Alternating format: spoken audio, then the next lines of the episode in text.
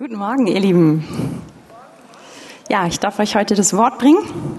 Mein Vater hat letzte Woche groß vorgelegt mit einer extrem kurzen Predigt. Jetzt ist die große Frage, ob ich sowas auch schaffe. Ich probiere es. So, unsere Bibelstelle heute finden wir in Lukas 5 ab Vers 33. Könnt ihr gerne mit mir aufschlagen. Schauen Sie zusammen an. Hier steht, Sie aber sprachen zu ihm, warum fasten die Jünger des Johannes so oft und verrichten Gebete? Ebenso auch die der Pharisäer. Die Deinigen aber essen und trinken. Das wird Jesus gefragt. Und er sprach zu ihnen, könnt ihr die Hochzeitsgäste etwa fasten lassen, solange der Bräutigam bei ihnen ist? Es werden aber Tage kommen, da der Bräutigam von ihnen genommen sein wird, dann werden sie fasten in jenen Tagen. Er sagte aber auch ein Gleichnis zu ihnen. Niemand setzt einen Lappen von einem neuen Kleid auf ein altes Kleid, denn sonst zerreißt er auch das neue, und der Lappen von dem neuen passt nicht auf dem alten. Und niemand füllt neuen Wein in alte Schläuche, denn sonst wird der neue Wein die Schläuche zerreißen und er wird verschüttet und die Schläuche verderben. Sondern neuer Wein soll in neue Schläuche gefüllt werden. So bleiben beide miteinander erhalten und niemand, der den alten trinkt, will sogleich den neuen, denn er spricht, der alte ist besser. Das ist die Stelle, die ich heute mitgebracht habe. Und es wird auch besonders, oder ein, ein Schwerpunkt heute ist Gebet, auch Gebet mit Fasten. Und ich war in der Vorbereitung ein bisschen froh, dass wir die Themen nicht vorher im Gemeindebulletin angeben, weil sonst wäre es vielleicht heute ein bisschen leerer. Ne? Das Thema Beten und Fasten hat so, hat so manchmal die, wie soll man sagen, die Eigenheit, um so da, oder wie soll man, man kann es so benutzen, dass alle denken, ich bin nicht gut genug. Kennt ihr das? Wenn man so ein Thema hört und denkt, ah, das, ich bin da nicht gut genug.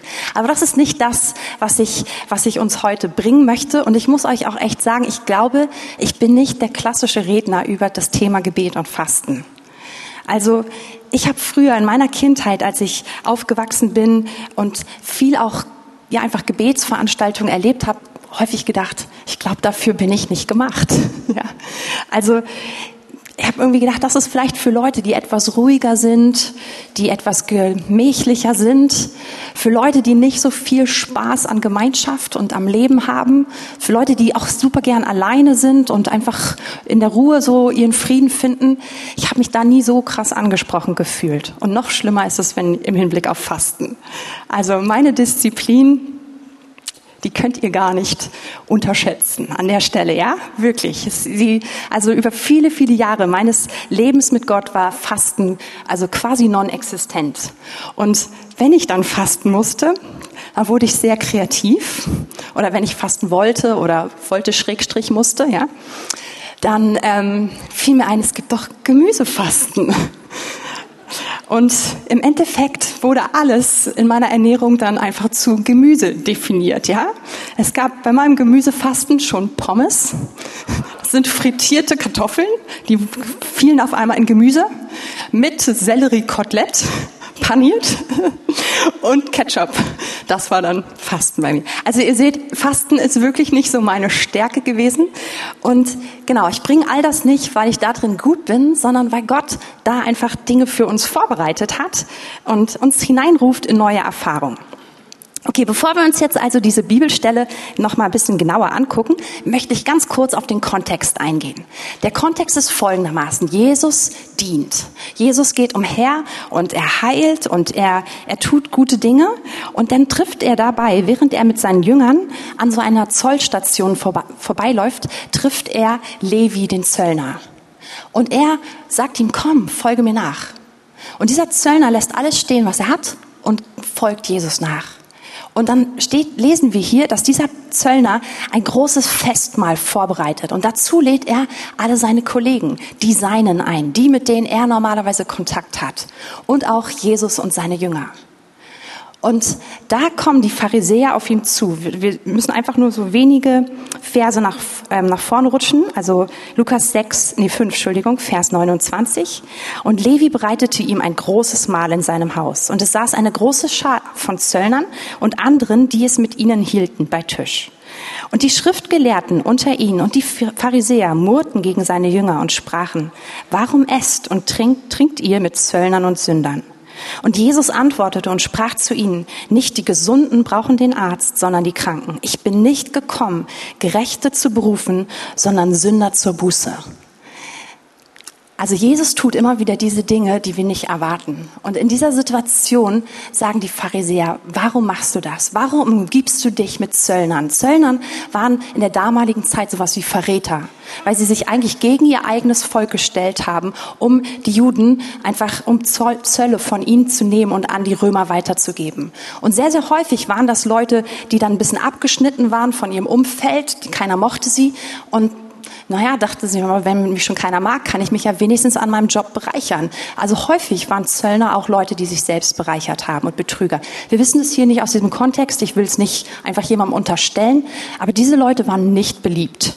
Und die Pharisäer sagen, sagen zu Jesus, warum umgebt ihr euch mit Leuten, die so, die so unrein sind, die so, ja einfach, die so unsauber leben? Und Jesus sagt ganz einfach, ich bin nicht gekommen zu denen, die denken, dass sie alles geregelt haben. Ich bin nicht zu denen gekommen, die denken, dass sie gerecht sind, sondern ich bin zu denen gekommen, die einen Arzt brauchen, zu denen, die krank sind. Ich bin gekommen, um Sünder zur Buße zu rufen. Und ich glaube, dass diese Antwort den Pharisäern nicht gefällt, den Schriftgelehrten. Und deswegen lesen wir dann, das ist direkt der nächste Satz. Sie sprachen aber zu ihm, warum fasten die Jünger des Johannes so oft und verrichten Gebete? Ebenso auch die der Pharisäer. Die deinigen aber essen und trinken. Also mit anderen Worten, wenn ihr schon mit diesen Leuten zusammen sein sollt, warum feiert ihr überhaupt? Warum esst ihr? Warum trinkt ihr? Warum lasst ihr es euch gut gehen? Schaut uns an und unsere Jünger. Wir kasteien uns, wir fasten, wir verrichten Gebete. Schau auch Johannes und seine Jünger an, die machen das Gleiche. Warum tut ihr das nicht? Und ihr merkt schon, hier ist irgendwie so diese bohrende Anklage der Schriftgelehrten, die, die einfach nicht klarkommen mit der Art und Weise, wie Jesus lebt. Und jetzt geht, jetzt kommt Jesus Antwort. Und die ist einfach, die berührt mich. Weil er sagt, da sprach er zu ihnen, könnt ihr die Hochzeitsgäste etwa fasten lassen, solange der Bräutigam bei ihnen ist? Jesus verändert das ganze Bild von Beten und Fasten. Bis hierhin ist es Leistung. Bis hierhin machen die Pharisäer es, die Schriftgelehrten, um zu zeigen, dass sie toll sind, um zu zeigen, dass sie anders sind, dass sie sich aussondern, dass sie nicht dazugehören, um zu zeigen, dass sie etwas leisten und dass aufgrund ihrer Leistung Gott ihnen doch auch etwas geben müsste. Und Jesus dreht das ganze Bild um und er bezeichnet sich als den Bräutigam. Und er sagt, wie könnten wir Hochzeitsgäste fasten lassen, solange ich hier bin? Auf einmal geht es nicht um Gebet. Auf einmal geht es um Beziehung. Auf einmal geht es um Gemeinschaft. Und das ist, das ist total wichtig, dass wir, dass wir diesen, einfach diese Veränderung klar wahrnehmen. Jesus verändert an dieser Stelle alles. Und er, er sagt auch, die erste Motivation für Gebet ist nicht mehr etwas zu bekommen. Es geht nicht mehr darum, etwas zu bekommen. Es geht nicht mehr, nicht mehr darum, gut dazustehen, sondern es geht darum, Beziehung zu haben, Gemeinschaft zu haben. Und wenn wir jetzt weiterlesen in Vers 35, sagt er, es werden aber Tage kommen, da der Bräutigam von ihnen genommen sein wird, dann werden sie fasten in jenen Tagen. Er sagt es, ich bin jetzt hier. Ich habe jetzt Gemeinschaft mit den Jüngern, aber es wird eine Zeit kommen, da wird es sich verändern. Da wird alles anders sein. Und wenn wir mal ganz kurz nachdenken, oder einfach mal ja, uns das also neu vergegenwärtigen. Solange wie Jesus bei den Jüngern ist, wir lesen nicht viel davon, dass die Jünger beten oder auch fasten. Jesus ist ja bei ihnen. Er sagt, solange ich bei ihnen bin, feiern wir. Jesus wissen wir, er betet. Das lesen wir immer wieder, dass er sich zurückzieht, um mit seinem Vater zusammen zu sein. Wir lesen ganz am Anfang seines Dienstes, dass er sich 40 Tage lang zurückzieht, um mit seinem Vater zusammen zu sein. Und dabei nicht ist, sondern einfach diese Gemeinschaft mit ihm sucht. Und wir, wir lesen, wie Jesus seine Jünger lehrt über Gebet. Wir lesen, dass er sie das Vaterunser lehrt, viele andere Dinge.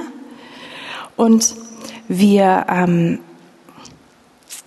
wir lesen sogar von einer Situation, eigentlich ach, eine der spektakulärsten, aber die werden wir heute nicht genauer untersuchen, wo Jesus drei seiner Jünger in so ein Gebetstreffen mit seinem Vater mit reinnimmt.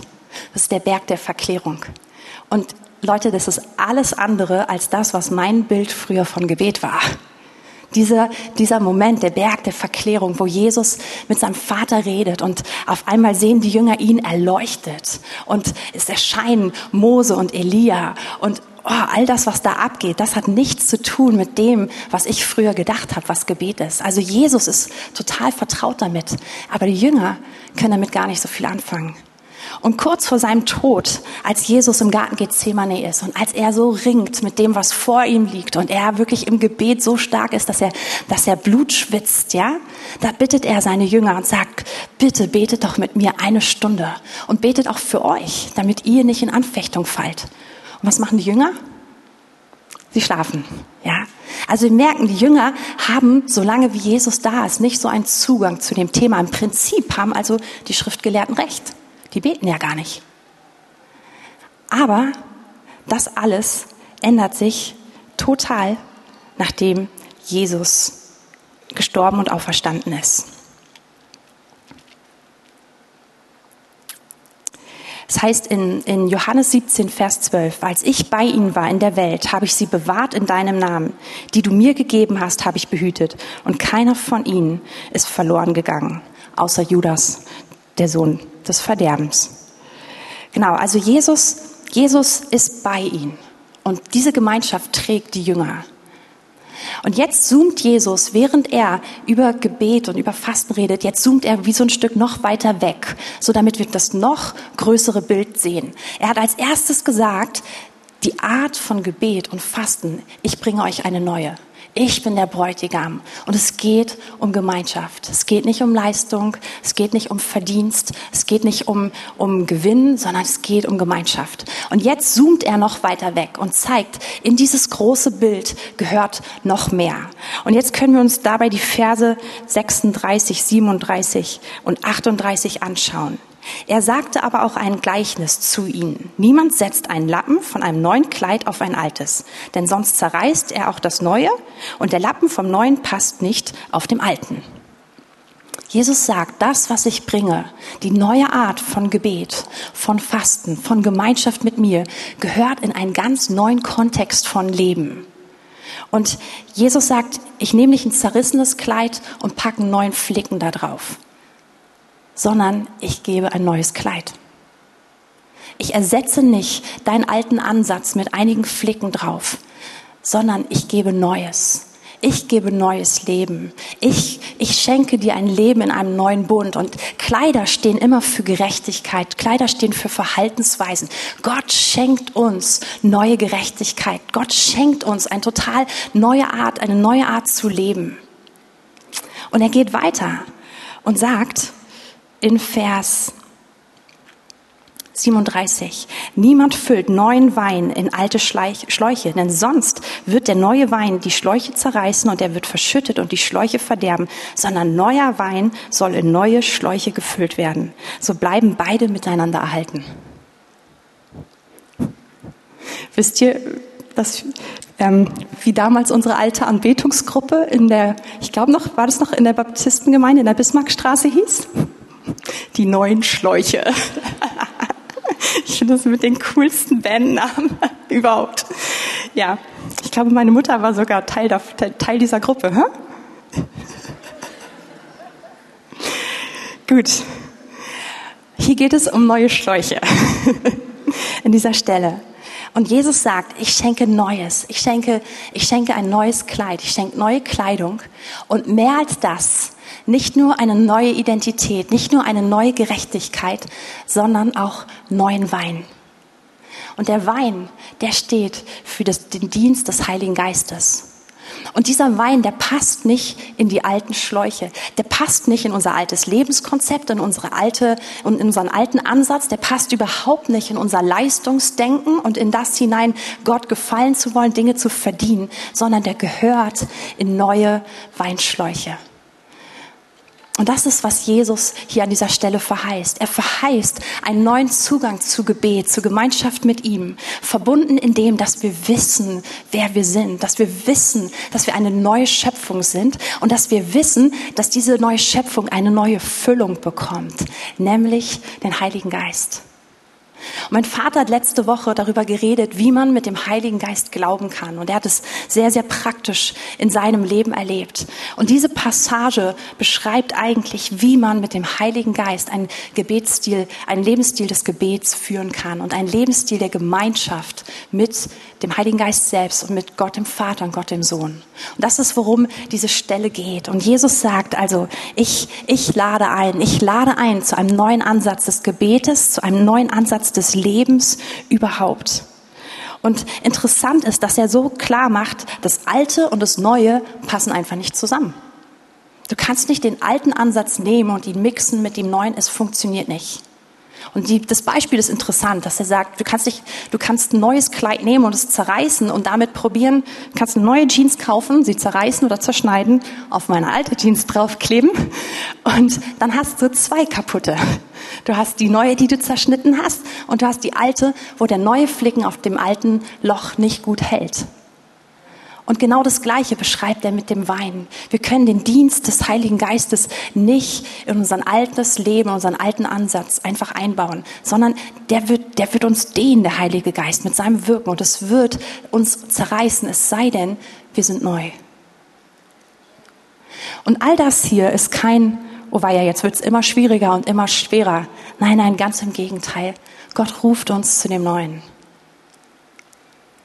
Und der letzte Vers hier, der ist auch interessant. Da heißt es, niemand, der den alten Wein trinkt, will sogleich den neuen.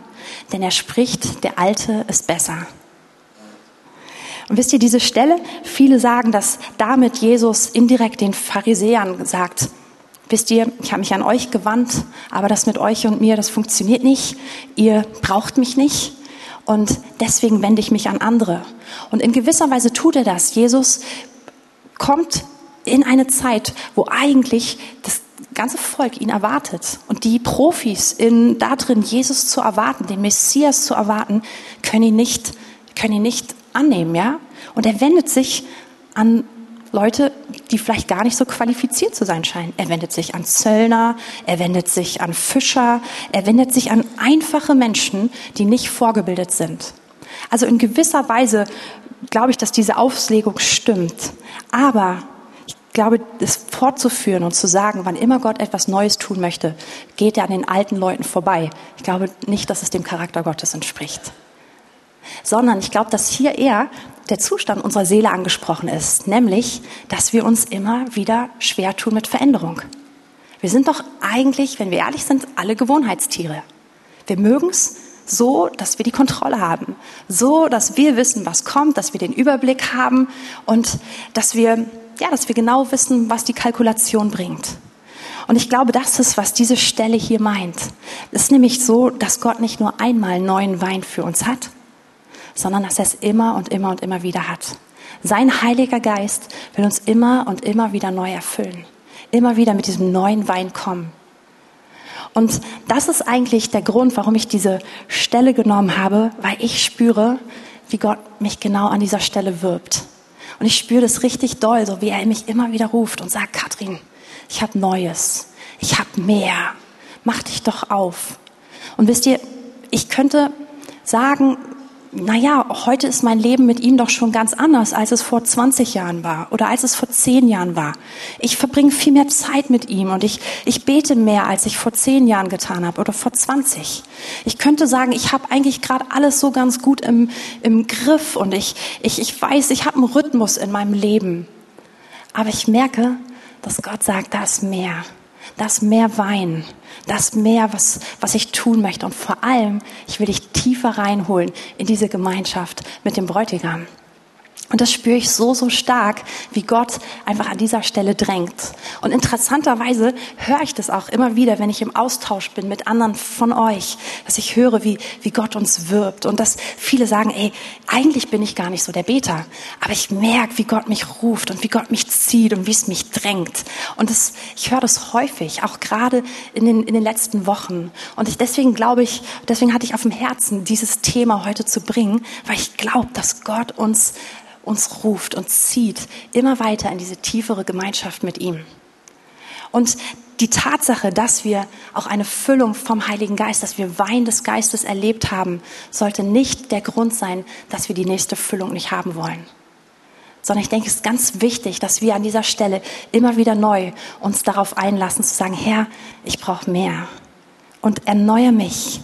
Mach mich zu jemandem, der mehr von dir aushalten kann, der mehr von dir tragen kann. Mach mich zu einem Gefäß, was, was dehnbar ist, was, was expansiv ist, was, ja, wo du dich drin bewegen kannst, wo dieser Wein gären kann und, und, ja, sich ausbreiten kann.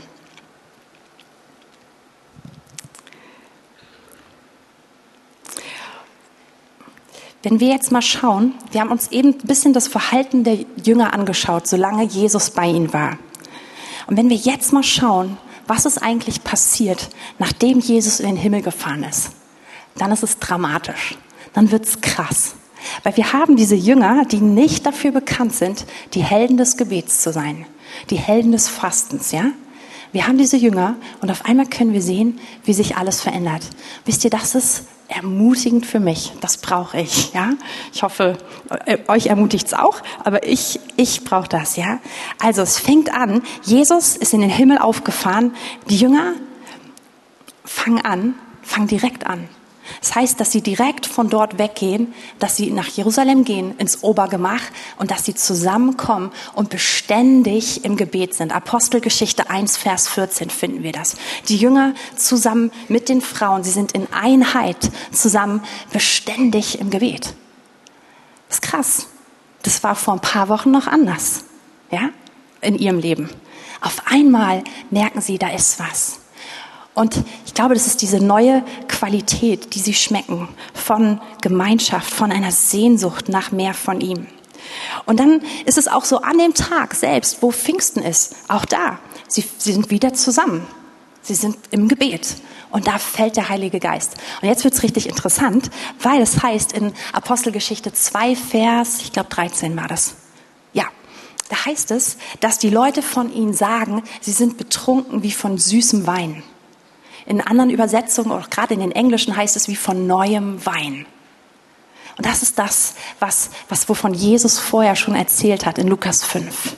Dass dieser neue Wein in die neuen Schläuche kommt. Und genau das passiert an Pfingsten. Und interessant ist jetzt, damit hören die Gebetsveranstaltungen nicht auf. Ganz im Gegenteil, wenn man die Apostelgeschichte liest, das klingt wie eine Gebets, ein Gebetstreffen nach dem nächsten. Und für den Fall, dass gerade keins ist, beten die Leute eben alleine, ja? Also so, so ist es doch, wenn wir es uns anschauen. Die, die Gemeinde wird verfolgt. Was machen sie? Sie kommen zusammen und sie beten um mehr. Sagen, Herr, gib uns mehr Kühnheit, gib uns mehr von deinem Heiligen Geist. Das heißt, dass der Heilige Geist neu auf sie kommt, dass er sie neu erfüllt, dass die Städte erbebt, dort, wo sie zusammen sind. Es ist zum Beispiel auch, wir lesen von, von Petrus, der, der einfach auf dem Dach ist und, und, und einfach seine Zeit des Gebets hat. Und Gott, Gott schenkt ihm Offenbarung. Er bekommt Vision davon, dass er zu den Heiden gehen soll und das Evangelium predigen soll. Das kommt heraus aus dieser Gemeinschaft, die Petrus mit Gott hat. Und wir lesen von, zum Beispiel von der Gemeinde in Antiochia, die einfach zusammenkommt und zu fasten und zu beten und zu fragen, Herr, was können wir tun? Was hast du vor? Wir lieben dich, wir suchen dich. Was ist dein Plan? Und er sagt ganz klar, ich möchte gerne, dass ihr eine, eine Missionsinitiative startet. Und das ist die erste Missionsreise, die von, diesem, ja, von dieser Gemeinde ausgeht. Und so können wir weiterlesen und schauen und sehen, wie Gebet sich ausbreitet. Und all das, was, was die Jünger da tun, ist nicht irgendwie eine Übung, sondern sie haben Sehnsucht nach dem, den sie kennengelernt haben. Sie haben Sehnsucht nach dem Bräutigam und sie erleben, wie der Heilige Geist sich in ihnen bewegt und wie sie Gemeinschaft in Gemeinschaft mit ihm sind und im Austausch mit ihm sind, aber auch einfach immer wieder fragen, Herr, was ist dein Wille? Und einfach auch sagen, Herr, wir erwarten dich hier in unserem Leben.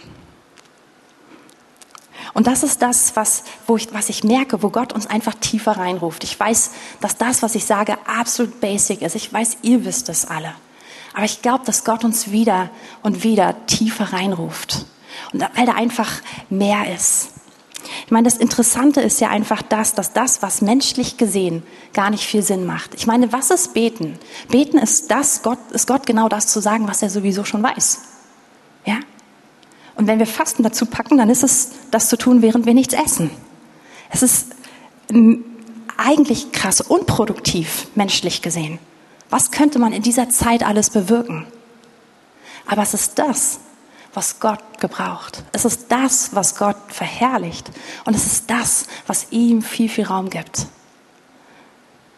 Und ich spüre, wie, wie Gott uns einfach tiefer da reinruft. Ich möchte ganz kurz einfach auf ein Beispiel oder, oder eine Sache aufgreifen und dann einfach ein bisschen das auf uns persönlich beziehen. Ähm, es bewegt mich total zu erleben, wie zum Beispiel ein Paulus diese Wahrheit ergriffen hat.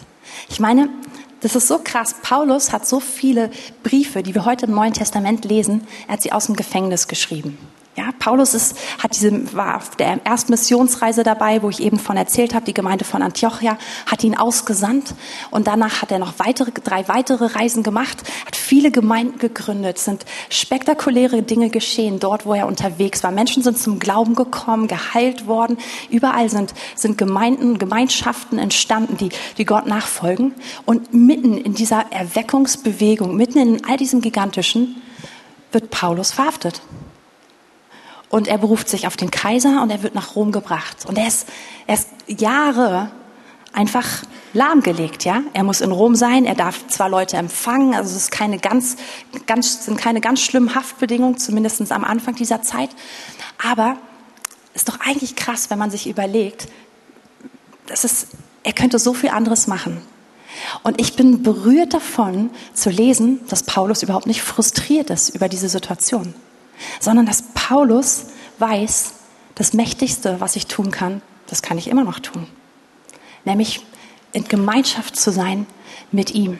Gemeinschaft zu haben mit dem Heiligen Geist, ihn einfach mein Leben mit ihm zu teilen, in Partnerschaft mit ihm zu leben und dann mich auszurichten und danach zu fragen, Herr, was ist dein Wille? Und es ist so krass, dass Paulus eigentlich aus dem Gefängnis heraus Gemeinde baut und mehr bewegt, als viele von uns wahrscheinlich bisher in unserem ganzen Leben bewegt haben, wenn wir ehrlich sind, ja? Und das tut er von diesem Punkt aus, der doch eigentlich so unspektakulär aussieht. Aber er scheint sehr erfüllend zu sein.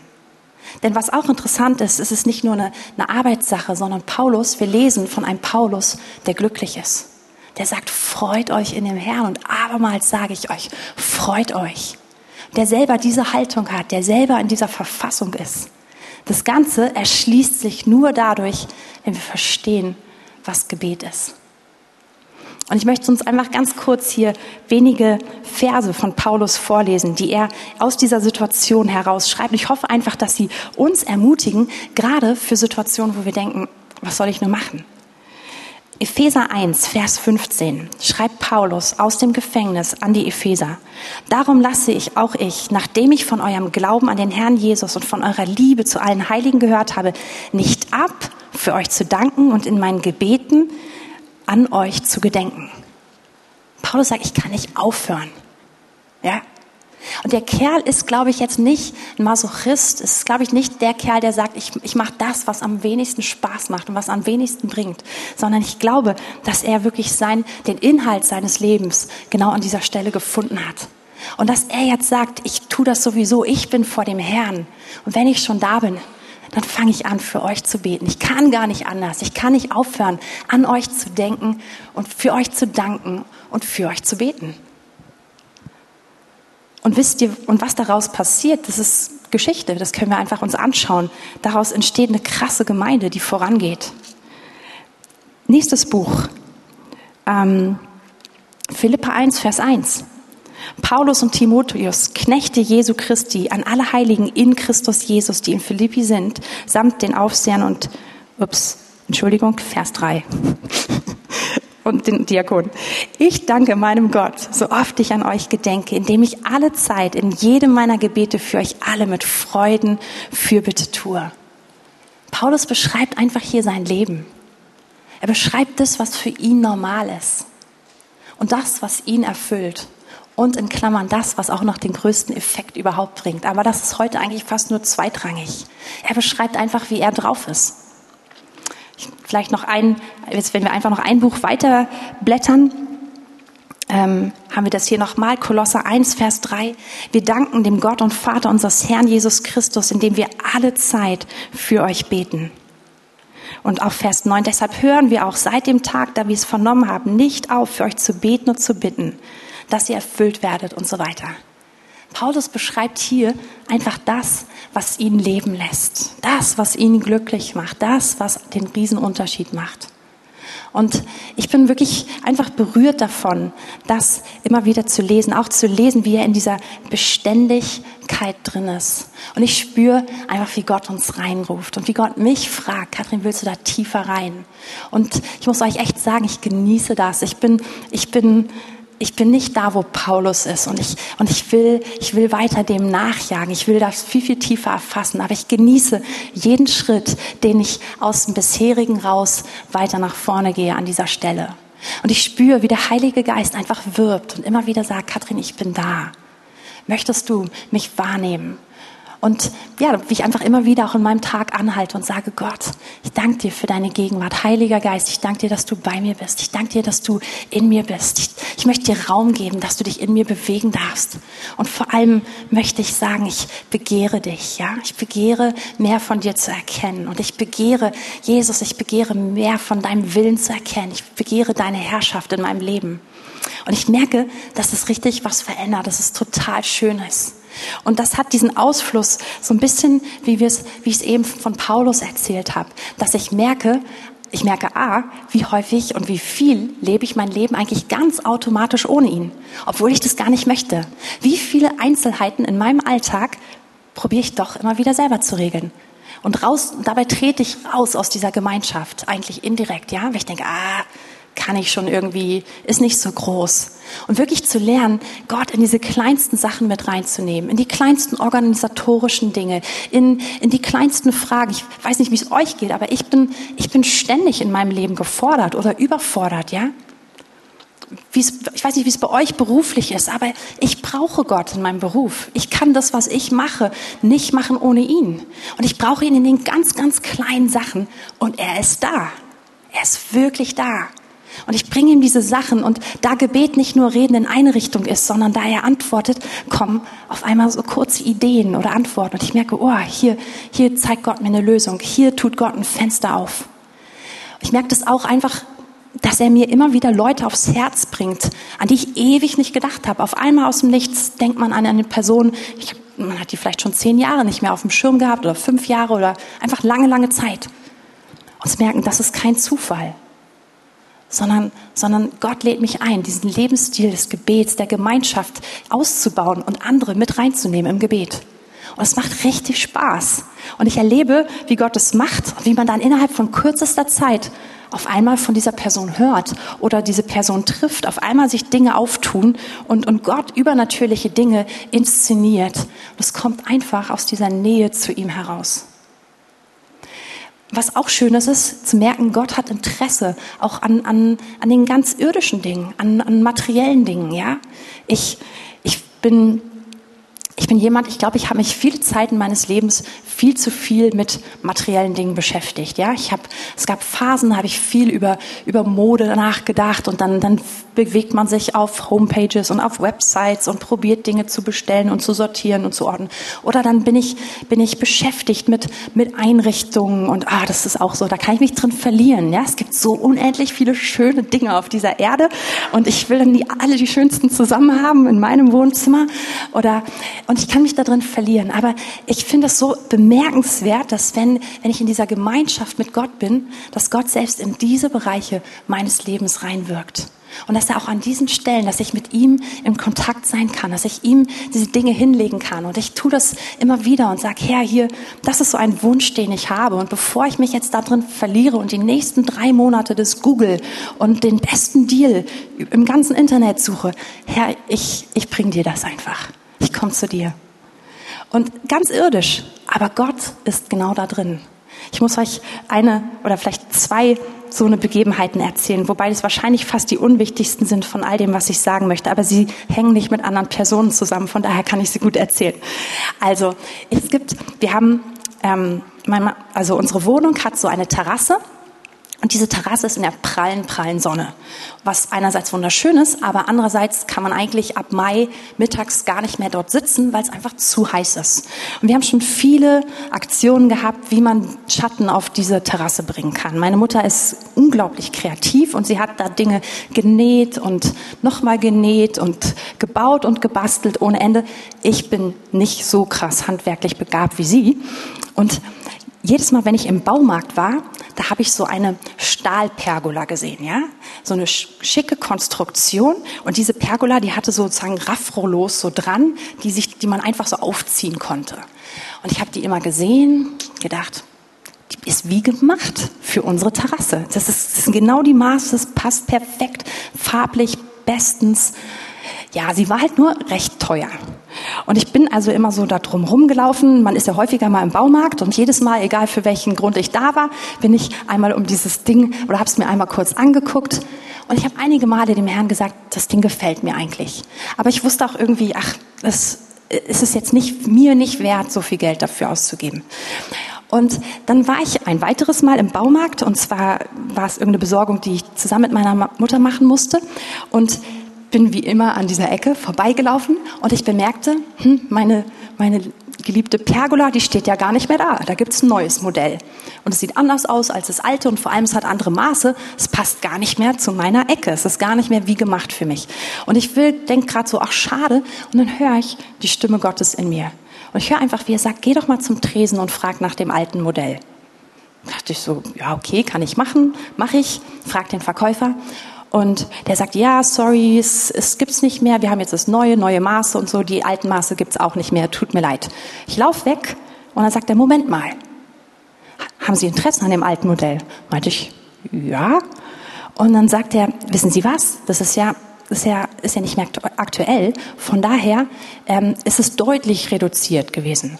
Und dann guckt er nach in seinem Computer und sagt, warten Sie doch einen Moment. Dann macht er zwei Anrufe und dann sagt er, ja wissen Sie, im Nachbar, im Nachbarbaumarkt ist es noch genau einmal da und zwar für einen Bruchteil, also nicht die Hälfte, sondern einen Bruchteil von dem ursprünglichen ähm, Preis. Wisst ihr, das sind so eine Momente, wo ich einfach merke, Gott genießt diese Gemeinschaft mit mir auch und er führt mich an diese Stellen, die ich selber nicht, nicht bewirken kann. Das ist, ich weiß, dass das hier, was ich gerade erzähle, nichts Weltbewegendes ist, aber es ist der Ausfluss von seiner Nähe. Es ist, es ist das, was er mitbringt, auch in allen anderen Lebensbereichen. Ich muss eine letzte das war, war so cool. Ähm, ich, ich, wir, haben, wir haben ein neues Bett uns gekauft gehabt vor einiger Zeit und da habe ich auch einen Bettüberwurf dazu besorgt, so wie man das als, als brave Deutsche macht. Ne? Alles schön ordentlich. Aber eigentlich fand ich den gar nicht so schön. Ich habe einfach keinen anderen gefunden. Das war nicht das, was ich haben wollte. Und einige Zeit später habe ich also in einem anderen Einrichtungsgeschäft den Überwurf gefunden, den ich wirklich schön finde. Ja, und dann war wieder diese gleiche Sache. Aber ich habe doch eigentlich schon einen alten. Und das ist doch recht viel Geld dafür, dass nur der andere noch ein bisschen schöner ist und ich ihn nicht damals gesehen habe. Und abgesehen davon konnte ich mich nicht mal zwischen zwei Farben entscheiden, weil die einfach beide so schön waren. Und naja, auch diese Sachen, ich teile sie mit Gott. Ich sage ihm einfach Bescheid und dann probiere ich auch wirklich loszulassen, was für mich äh, ein Schritt ist, ja, weil ich würde es ja aber lieber selber lösen. Aber ihm was einfach zu sagen. Und das das hatte ich getan. Und einige Monate später, einen Samstagmorgen, wache ich auf und auf einmal habe ich den Eindruck, fahr heute zum Potsdamer Platz, fahr in die Stadt und geh zu diesem Geschäft. Und ich hatte eigentlich gar nicht so richtig Zeit dafür und ich wusste, und ich hatte den Eindruck, es hat mit diesem Überwurf zu tun. Da dachte ich, ja, okay, mache ich mal. Ich komme da an und dieser Überwurf ist so unfassbar an diesem einen Tag reduziert und auf einmal, während ich ihn kaufen möchte, gibt es noch eine Aktion, wo er nochmal so viel weiter reduziert ist, dass ich dachte, das ist ja verrückt. Aber es war einfach, dass Gott mir diesen Hinweis gegeben hat. Und das sind nur die, die, die, wie soll man sagen, die materiellen Bereiche. Viel, viel schöner ist es in dieser Gemeinschaft mit ihm. Und das ist schön zu merken, dass mein Herz Platz dafür hat und dass er sich um den ganzen anderen Rest kümmert. Dass er, dass er durch, durch diese Zeit, die ich mit ihm verbringe, durch Gebet, dass er ja einfach mir Menschen aufs Herz legt, dass er seinen Willen mir zeigt und dass so eine Leichtigkeit drin ist und eine Kraft, die wir nicht alleine freisetzen können. Und mein einziges Ziel heute ist einfach uns zu werben, an dieser Stelle uns immer wieder aufzumachen und zu sagen, Herr, führ mich tiefer. Du hast mehr, führ mich tiefer. Führ mich tiefer in diese Freude der Gemeinschaft mit dir. Und das, wenn es Fasten beinhaltet, okay, dann ist das super, dann ist es gar nicht schlimm, sondern dann geht es noch tiefer. Aber führ mich da rein, führ mich in, diese, in diesen Lebensstil von Gebet, der durchgehend ist, der fortwährend ist, der alles in unserem Leben beinhaltet, jedes Thema, aber der als allererstes diesen Fokus auf dich hat, diese Beziehung zu dir, der als allererstes diesen Ruf hat, ich, ich brauche dich, ich will dich, ich liebe dich. Und, und das ist etwas, was Gott in uns bewirken möchte. Und das Einzige, glaube ich, was uns da immer wieder auch von abhält, ist A, in dem alten Lebenskonzept zu leben oder B, sich an altem Wein festzuhalten. Und ich möchte, ich glaube, dass wir, dass wir eine Gruppe von Leuten sind, die, die sich immer wieder ausstrecken nach dem Neuen. Und ich bin davon überzeugt, dass Gott auch gerade in diesen Tagen und in diesen Wochen und Monaten, dass er dabei ist, uns wieder, wieder tiefer zu führen, wieder einfach mehr von sich zu zeigen. So, und ich mich jetzt wiederhole, komme ich zum Schluss und dürft gerne nach vorne kommen.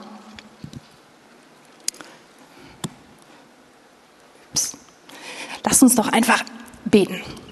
Wenn ihr möchtet, können wir einfach zusammen aufstehen und einfach uns diesem Gott ausliefern. Und wenn du das möchtest, einfach dich in diesem Gebet mit einklingen und sagen, Gott, ich möchte einfach mich ziehen lassen in diese, in diesen Kontakt mit dir, in diese Beziehung zu dir.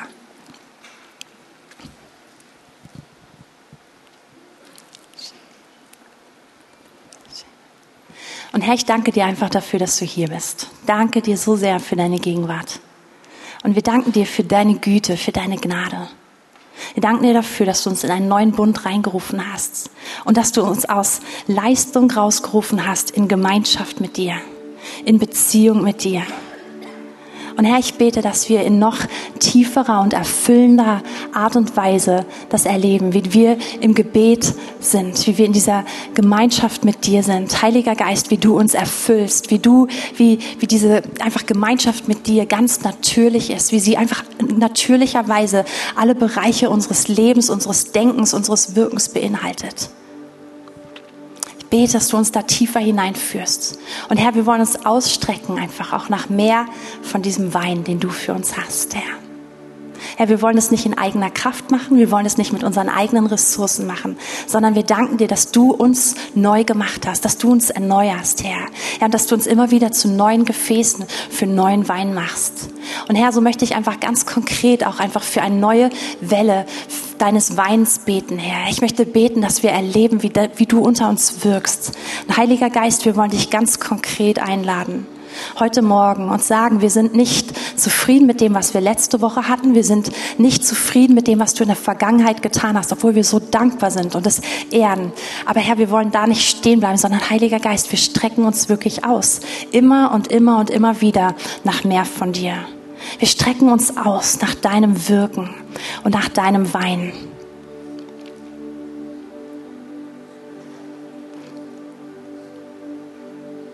Und Herr, ich möchte beten in diesem Moment, dass du einen göttlichen neuen Hunger in uns freisetzt. Ich möchte beten, dass du uns hilfst, herauszutreten aus Zufriedenheit mit dem Alten und hineinzutreten in diese Sehnsucht nach mehr von dir.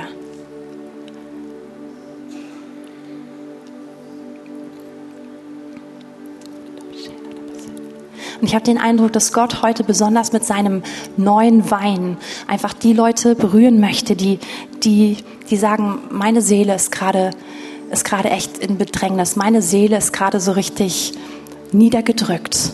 Und ich glaube, genau dafür hat Gott heute Morgen diesen neuen Wein. Und ich glaube, dass Gott heute Morgen dir an dieser Stelle begegnen möchte und dich richtig erfrischen möchte mit diesem Erweis seiner Liebe und dem, dem Erweis seiner Gegenwart. Und Herr, so beten wir jetzt auch in diesem Moment, dass jeder, der merkt, dass seine Seele niedergeschlagen ist, dass er wirklich ja einfach bedrückt ist. Herr, wir wollen beten, dass du dich erweist mit diesem neuen Wein. Dass du einfach zeigst, wer du bist, dass du uns hineinführst, Herr, Herr, in diese wunderschöne Gemeinschaft, in diese, in diese herrliche Liebe, die alles andere auf einmal, ja, wertlos aussehen lässt oder nicht mehr so wichtig zu sein lassen scheint, Herr. Herr, wir beten, dass du uns da genau hineinführst.